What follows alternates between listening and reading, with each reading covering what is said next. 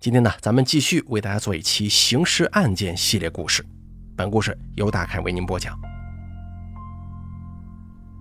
在江苏靖江市，二零一零年三月十七日早上七时许，清洁工在市内南环花园小区十二号楼下发现了一具血肉模糊的男尸。接到报警之后，刑警迅速赶到进行现场勘查。该男子是受到钝器打击身亡。头骨粉碎，几乎被毁容，面目全非，惨不忍睹啊！死者年龄在二十岁左右，身高一米七。不过，令人诧异的是，死者身上带有不少百元大钞。由此可见，凶手肯定不是为了钱而来的。死亡时间是在半夜两点钟左右。经过走访，死者的身份很快就确定了。死者名叫朱鹏，年龄二十二岁，刚刚结婚两个月。小区的新房也是父母为其结婚专门买的。听到这个消息之后，朱鹏的父母瘫软在地呀。朱鹏貌美如花的妻子刘波恋更是痛不欲生，心如刀割。据她回忆，当天晚上半夜时分，她肚子突然腹痛不止，就让老公出去给她买点药。但是老公听了无动于衷啊，转身呼呼大睡。无奈之下，刘伯恋只好自己去了医院，在那里接受治疗。等到早上回来，看到的是丈夫冰冷的尸体。而这个时候，刘伯恋精神恍惚，憔悴无比。但是小区居民却告诉民警，刚看到尸体的时候啊，妻子刘伯恋表现出了出奇的镇定，好像地上躺着的不是她丈夫，而是个素不相识的路人。警察一听，心里打了个问号。这新婚燕尔，如胶似漆。刘波恋对丈夫的死反应冷淡，这不合常理呀。可是刘波恋不仅美丽端庄，而且给人的感觉呢文静温柔，很有涵养。因此，警察怎么也无法把弱不禁风的她跟杀人恶魔联系到一块儿啊。这个时候，刘波恋的邻居又向警察反映了一个情况。当天晚上后半夜三点钟左右，窗户外传来一阵奇怪的声响，扑哧扑哧的，类似于刀子捅在肉体上发出的那种声音。但那会儿啊，邻居们睡得正香呢，谁也没在意。如果那个声音是凶手在杀害朱鹏，那么他为什么没呼救啊？这个时候，警察的调查也有了新的发现。医院反映，在登记信息当中啊。并没有刘波练就诊的记录。你看，这下子事实就很清楚了。刘波练对警察撒谎了。他之所以要撒谎，说明心里有鬼。因此，刘波练理所当然的成为了警察重点怀疑对象。于是，警方立即对刘波练采取强制措施，进行连夜突审。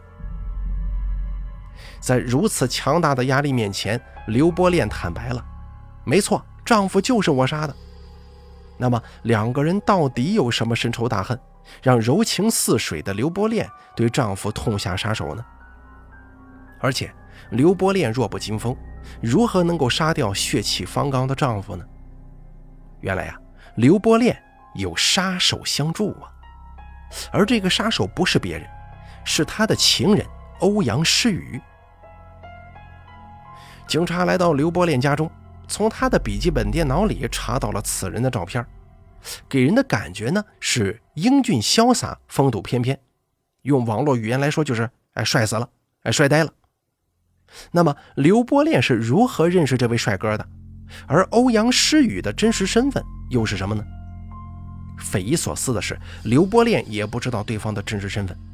确切的说，两个人是在网上认识的，属于网友关系。在审讯中，刘波恋说出了一段话，让警察震惊。原来呀，刘波恋在五年前就认识了欧阳诗雨，那个时候啊，他还没有跟朱鹏定亲呢，而且两个人关系不一般。刚开始聊天的时候，就感觉非常投缘，无话不谈。从相知相识到相恋，最后啊，爱得死去活来，不远千里约会见面，到宾馆开房。刘波恋之所以对欧阳诗雨如痴如醉，不仅仅是因为他感情细腻，非常会疼人，而且对方啊还是一个难得的正人君子呢。两个人在一起的时候，情到浓时，他还能够把持住自己，不乱方寸，守住道德底线，是人世间少有的正人君子。也正是因为如此啊，刘伯恋对他痴迷了，产生了跟他长相厮守、白头到老的念头。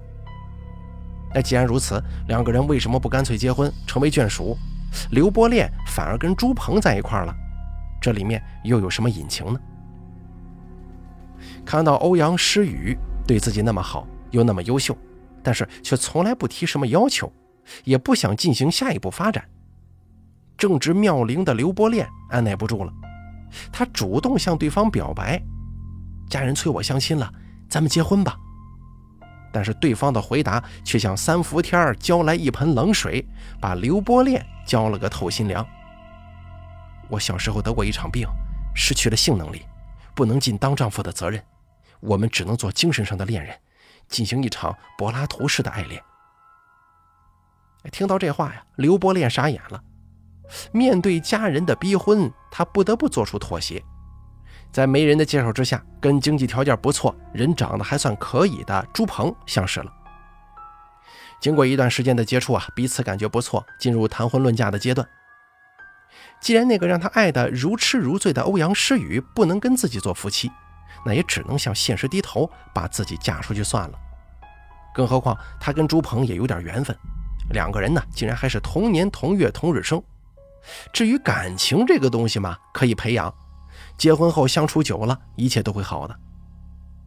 刘波恋把自己的订婚想法告诉了欧阳诗雨，对方也首肯了。那一切既然如此，欧阳诗雨为什么又搅和进来，成为刘波恋杀夫的凶手呢？难道刘波恋撒谎了？他在外面还有情人，凶手另有其人吗？不管怎么说啊，既然刘波恋说欧阳是凶手，警方决定立即对其进行抓捕，以防夜长梦多让他潜逃。侦查员根据掌握的信息，很快就找到了刘伯炼的偶像欧阳世宇。而眼前的欧阳跟照片中的判若两人呢，低矮、猥琐、无精打采。而且往看守所送的时候，欧阳说了让人摸不着头脑的一句话：“警察同志，你们怎么把我往南囚室送呢？”警察懵了：“你说什么？把你送女囚室，让我们犯错误呀？尽管你不能那个，我们可不敢。”欧阳诗雨急了：“我本来就是女的，不信你们上网查一下呀！”警察上网一查，目瞪口呆呀。欧阳诗雨的真实姓名叫刘燕，籍贯辽宁鞍山，出生于一九七七年，性别一栏清清楚楚的写着一个女字。为了慎重起见啊，侦查员又将其送往医院，为其做了性别检查，结果一点都不错，欧阳就是女的。这还有什么好说的呀？只能将其关押进女子的囚室了。一个女的能让精明的刘波炼痴迷五年，太不可思议了。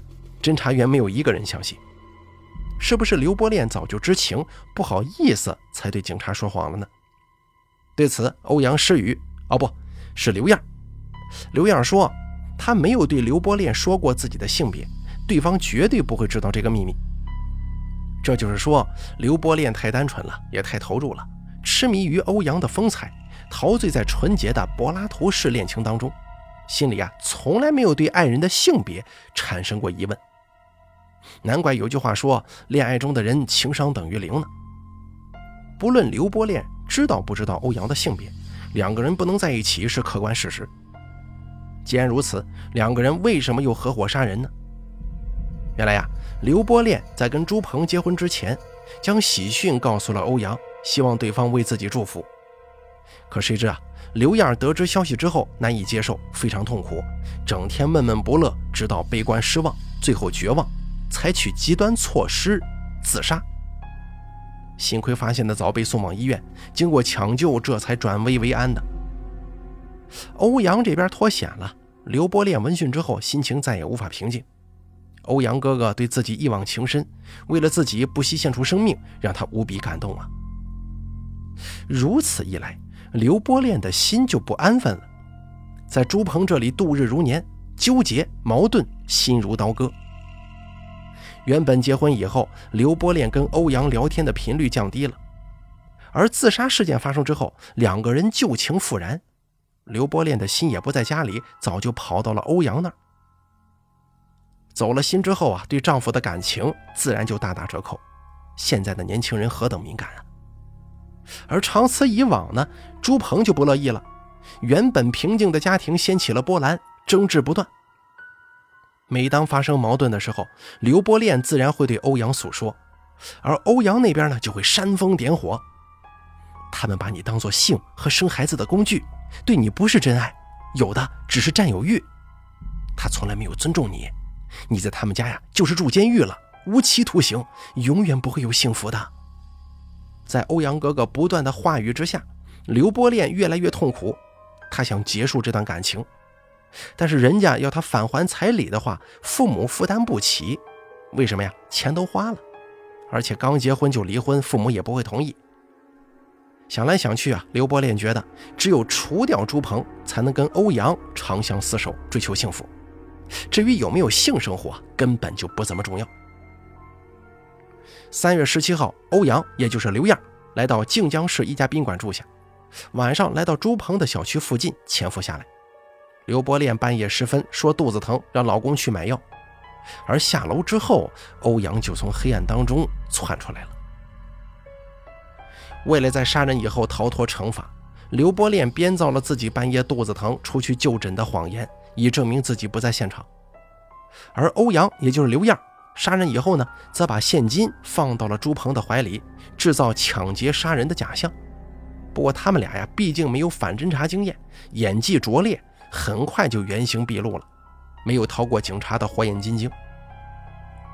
在看守所得知自己深爱的欧阳哥哥竟然是女儿身的时候，刘波恋放声痛哭啊。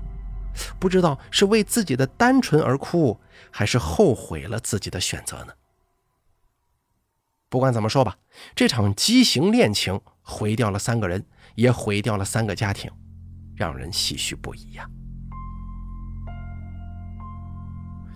好了，咱们本期刑事案件做到这儿就结束了，真是让人大开眼界啊！咱们下期节目不见不散。